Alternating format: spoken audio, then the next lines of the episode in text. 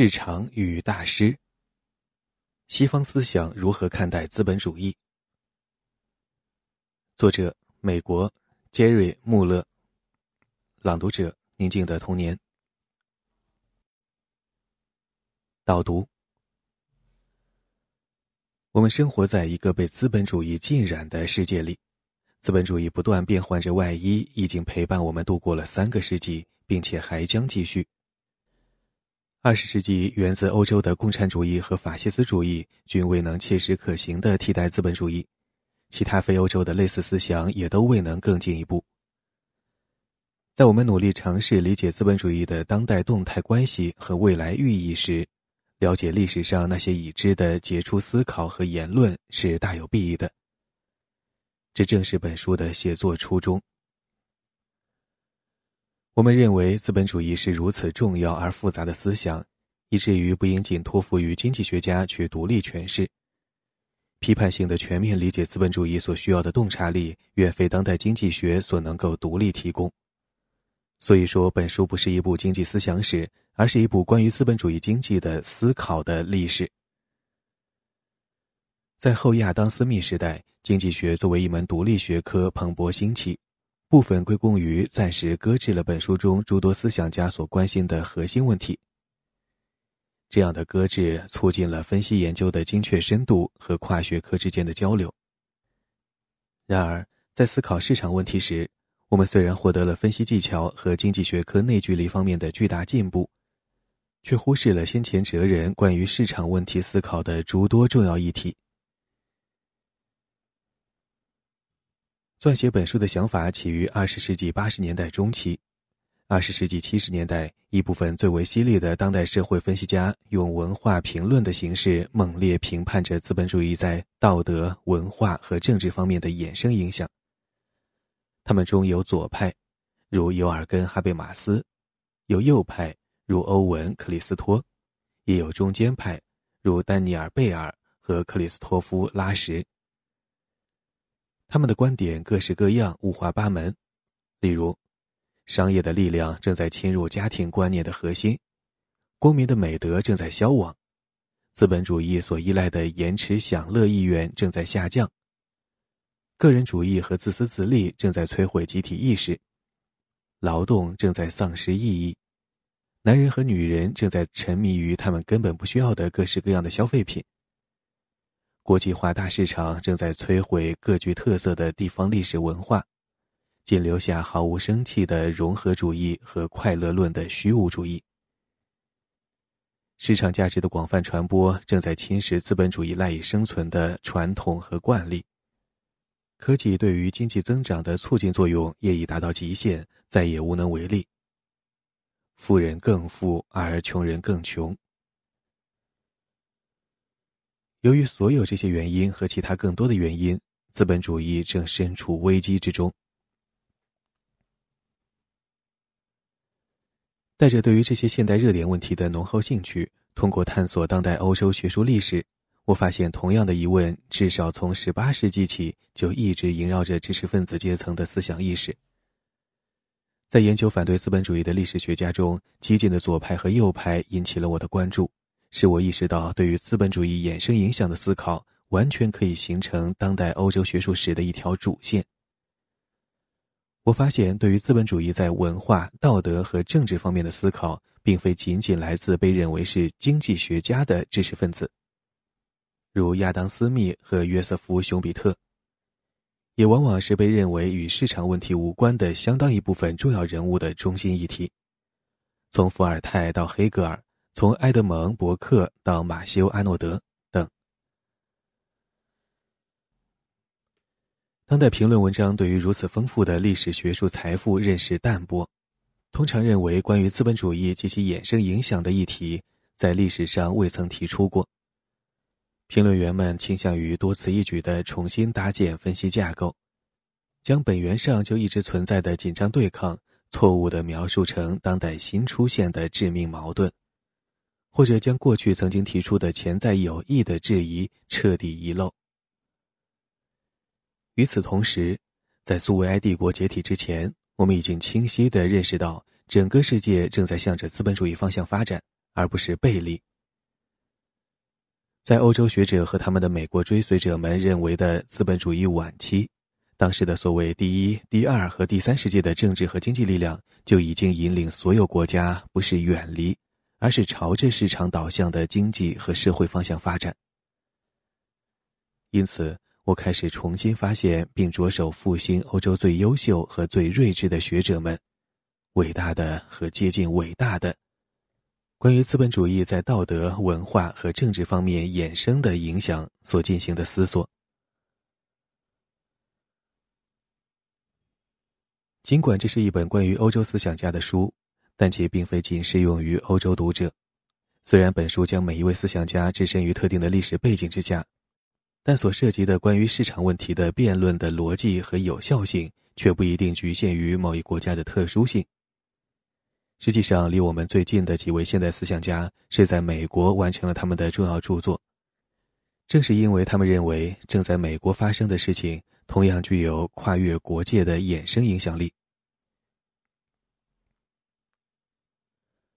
本书中讨论的思想家来自西欧和中欧，代表着广泛多样的思想意识形态，既包括资本主义的提倡者，也不乏反对者。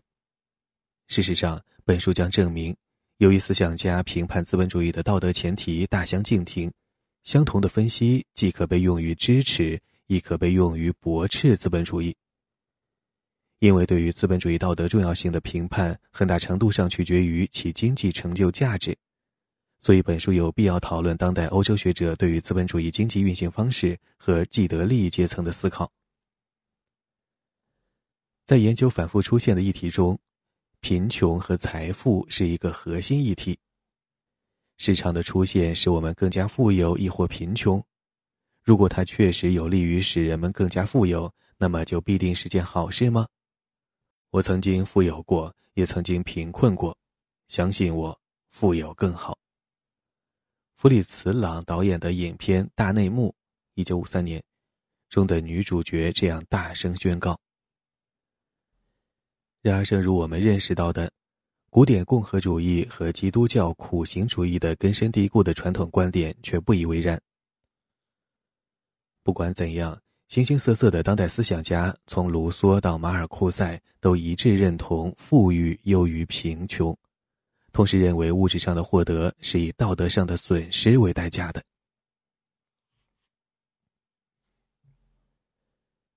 接下来还有关于资本主义和文化的议题，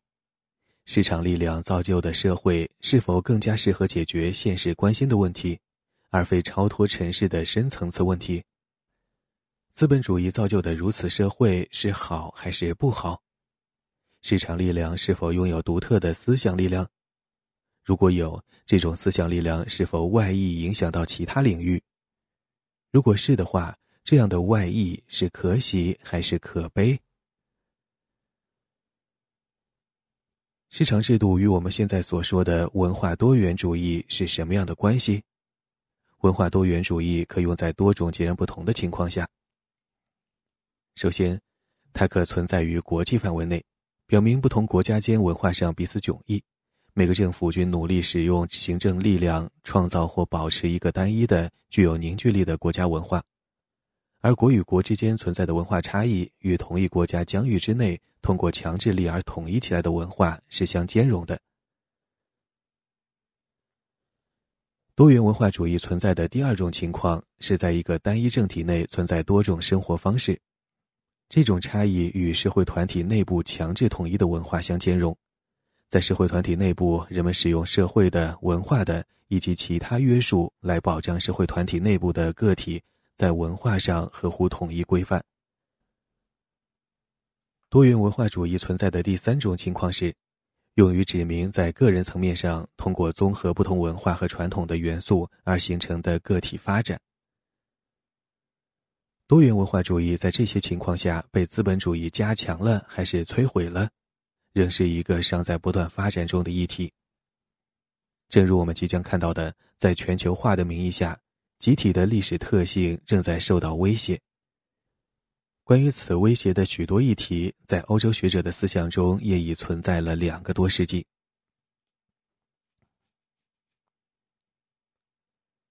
市场经济如何影响家庭，是资本主义分析家长期关注的另一焦点。市场关系的传播将女性推向新的商品以及家庭以外新的就业可能。这样的变化是否有助于女性的自由？对此，保守派、民主派和激进分子的评判各不相同。市场制度对于生育力的影响同样是饱受争议的主题之一。在不同的环境下，生育力的上升或者下降都被解释为对社会秩序的破坏。资本主义和社会平等的关系是另一个反复出现的主旋律。资本主义是促进了平等，还是造就了新的不平等？无论你的答案是什么，更高程度的平等或者不平等有什么意义吗？资本主义是依赖于所有人的平等贡献，还是依靠于成功驾驭杰出个体的天才能力和精力？由政治民主所保障的平等与资本主义引擎所需要的成功驾驭创造力和勤劳力之间存在紧张对抗的关系吗？将我们业已提到的若干议题合并起来，就形成了一个更大的主题：市场力量对于市场形成之前的制度惯例产生了何种影响，包括政治、宗教、文化、经济和家庭方面。资本主义是否需要依靠之前的制度惯例才能得以正常运行？如果确实需要，那么市场力量是加强了、削弱了，还是改造了过去的制度惯例呢？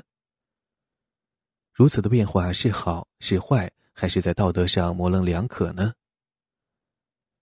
对于这些问题的大多数评价，如我们即将看到的，与当时的社会环境是鼓励变化还是趋向稳定有关。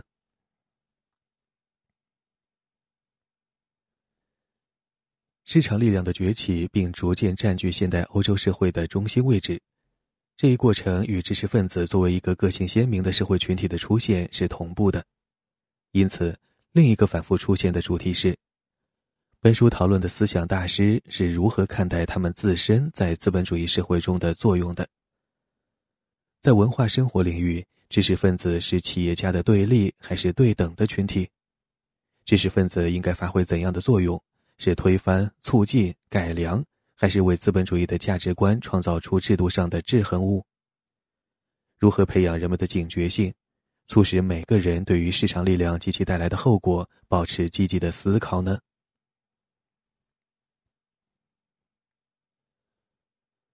自中世纪起，西方基督教就把犹太人和操纵金钱联系在一起。知识分子对于经济的评价与对于犹太民族或犹太教的态度经常纠结在一起。考虑到货币在经济中起到的核心作用，这样的纠结也就不足为奇了。在基督教统治的欧洲，正是犹太人被排除在拥有共同价值观的社会之外，教会才允许犹太人从事被认为是耻辱行业的收息放贷。本书讨论的思想大师中，部分人认为，犹太人即是隐喻的资本主义的化身。当时的社会观点认为，唯有当共享共有的社会不复存在时，才可以鼓励诸如收息放贷这样的利己经济行为。将犹太人和资本主义同时作为攻击目标，反而将犹太人中的小部分积极分子引向了社会主义和共产主义。这也成为反犹太主义给犹太人加上的一个新身份。因此，本书中另一断断续续出现的主题，即是资本主义概念与犹太民族的形象和命运的联系。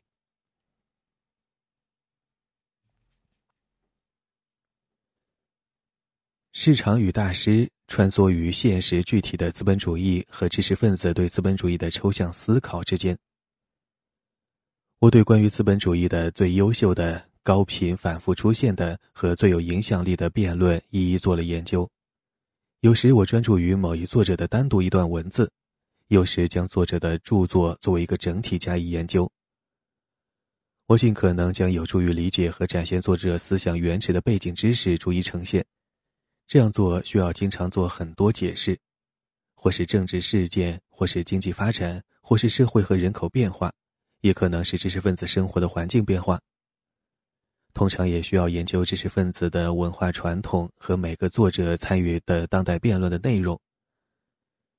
这就是为什么读者将接触到似乎与思想史牵强附会的事件，包括股市泡沫、农民迁徙、消费者革命、东印度公司、商品期货、基于按结果付费原则的教育改革，以及社会主义革命分子。迈克尔·奥克肖特曾经将历史理解定义为，在还原迄今为止被忽视的各种关系后。获得的重现一段过去的机会，并且可以身临其境地展开联想。在过去三个世纪中，关于资本主义的辩论喋喋不休。本书正是尝试探究那些常常被忽视的各种关系，从而提供更为鲜活和明显的历史解释。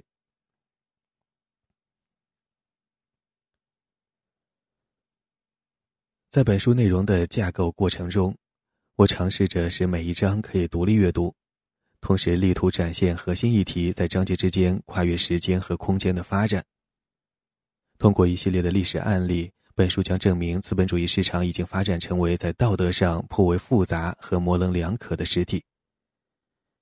这一论断已经长期被资本主义最激烈的反对者和最热衷的提倡者所认同。如果我们在思考资本主义问题时没有汲取前人的智慧，没有理解他们的逻辑推理，就简单的引用大师们的声明，那么我们就错待了他们，同时也是欺骗了自己。本书的目的不是提出对资本主义的支持或者批判，而是力图说明，关于资本主义问题的讨论一直以来都是现代学术历史的核心议题。通过再造那些过往的辩论，将历史上关于资本主义的重要观点重新呈现在读者面前。本书中提及的思想大师是依照历史时间顺序先后出场的，但这绝不代表后来的学者比之前的更加睿智和深刻。我认为，即使他们之间的观点是相互对立的，绝大多数思想家也都有他们的可取之处。例如。你可能阅读过本书最后提及的思想家弗里德里希·哈耶克的所有著作，却从未接触到倒数第二位出场的思想家赫伯特·马尔库塞的重要观点之一，即市场中充斥着想方设法说服你购买你根本不需要的商品的人，以至于牺牲了你的时间、快乐和创造力。这一观点是生活在资本主义社会的我们必须要认识的。也有可能你通读了马尔库塞的作品，却从未听过哈耶克的核心观点：市场制度通过传递功能，有效地协调不同个体间迥异的行为，使得各自目标截然不同的人们通过专注于资源共享而实现合作，从而大大降低了达成共识的需要。认同马尔库塞观点的读者更易于理解哈耶克的思想，反之亦然。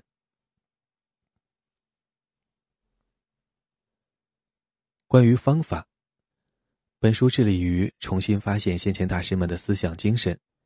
以期在思考资本主义带给我们的道德的、文化的和政治的影响，他们的思想光芒中汲取力量。在每一章节中，我的目标就是发现这些大师是如何看待市场的，是怎样思考市场的，以及市场在当时对于他们意味着什么。讨论如何思考的问题，要求我们研究他们更为关心的议题和他们的意志。讨论市场对于他们意味着什么的问题，则需要我们去追寻他们当时所处的经济历史背景。我的工作方法前提，思想史学家几十年的方法论研究成果，是唯有还原当时的历史背景，才有可能正确的理解内容核心。在历史真空下去理解资本主义或市场，或自由或家庭或大多数其他的类似概念。截然不同的现象仿佛是如出一辙，不同时代背景下具有不同含义的词语似乎毫无差别。这样的研究工作只能是徒劳无益。本书遵循的历史研究前提是历史学家必须还原作者的本意。大师们的思想精髓唯有与作者更为广泛关心的议题相联系。唯有还原到思想产生那一刻的文化、政治、经济和社会现实之中，方能被正确解读。然而，这种被称为背景分析法的学术历史研究方法，并未解决哪些背景知识值得研究的问题。有时，理解作者论点的相关背景就在同一著作的下一章节；有时，存在于作者的其他著作中；有时，需要探寻文章撰写时的学术环境；有时，这样的背景来自作者同时代其他作家的文章；有时，来自作者对于当时传统观点的批判。相关背景也可能是经济方面的，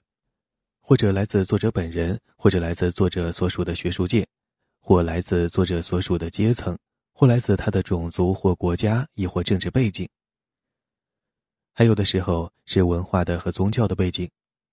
这样的背景知识也有可能是作者所处的制度惯例的集合。如何判断哪些背景知识才是值得研究的呢？在十几年前开始写作此书时，我曾经设想在每一章节中对于大师们的个人经历、政治、经济、社会和学术背景做全面的研究。但是，这样的想法不仅正如伏尔泰所说的那样：如果你希望让读者兴趣索然，那么就告诉他们一切。同时，也被证明是不切实际的。最终，选择相关背景知识的判断依据，一方面是通过不断试错。另一方面是通过我自身不断演进的对于相关背景的认知程度。对于作者和文章的选择，遵循以下标准：首先，我希望可以囊括所有关于资本主义重要且反复出现的论点中最具有洞悉力的评论；其次，我希望能够展现这些评论不断发展的轨迹，以说明随着文化、经济和政治背景的变化。他们的重要意义也在变化。如果大比例的作者来自德语区域，也许是因为在这里发生的关于资本主义的学术辩论最为激烈。德语区域的几位重要人物，如黑格尔、马克思和熊彼特，是所有类似书目中不可或缺的。其他章节中关注的焦点人物，如穆勒、桑巴特和弗莱尔，则拥有在不同的国家背景下持类似思想观点的学者同僚。但是，相比较思想产生的地域差异，或者作者的性别差异，我对于思想的广泛多样性更加感兴趣。在努力寻找对于当代社会的借鉴意义和客观描述历史史实之间，始终存在不可避免的矛盾。因为在以借鉴意义为标准选择历史研究素材时，与当代社会总体上最为关心的议题有关，尤其与思想家们关心的议题相关。研究历史问题的方法是有一个架构的，选择研究对象的标准，哪些需强调，哪些又需忽略，是与历史学家的个人兴趣相关的。假设学者们关心的议题部分归因于他们所处的历史背景，那么他们关心的议题和我们眼下关心的是极为不同的。处理这样的矛盾关系时，我的方法是：即使历史背景不大一样，尽管我们关心的议题不尽相同，但是我们仍可以通过研究他们的问题而从中获益。另外，他们的问题往往与我们的是如此相近，以至于通过思考他们的答案，我们亦可获益匪浅。在没有充分参考思想产生的背景的情况下去理解思想观点。即是对思想本身的一种背叛。但是，过分依赖于历史背景也是有副作用的，因为过分聚焦于历史背景，会使我们难以理解思想的连续相关性和可持续的影响力量。我希望本书在当代相关性和历史细节方面的不足之处，可以被对于历史观点更深的理解以及他们对于现在和将来的潜在利益所弥补。资本主义是由他十九世纪的敌人为了描述并诋毁他而创造的一个词语，但是在我们的常用词语中，许多很有用的概念，若不是被冠以招致不满的名称，就只能在这一词语所表述的现象存在很久之后才进入我们的常用语。资本主义现象在这一词语被创造之前很久就已经存在了。在马克思之前，它既被称作商业社会，如亚当·斯密，也被称为文明社会，如黑格尔。在这里，我使用资本主义和市场来描述本书的分析研究的对象，同时不断尝试表达每一位大师在他们所处的时间和空间中所理解的市场的含义。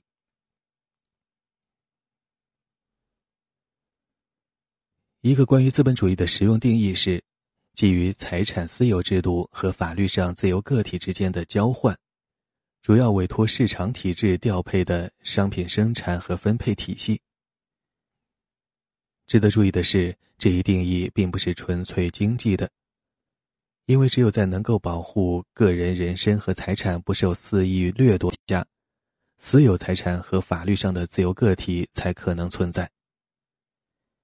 这一定义是一个理想状态的类型，一种抽象的模型，用于强调在现实中形式上并不完美的某些特征。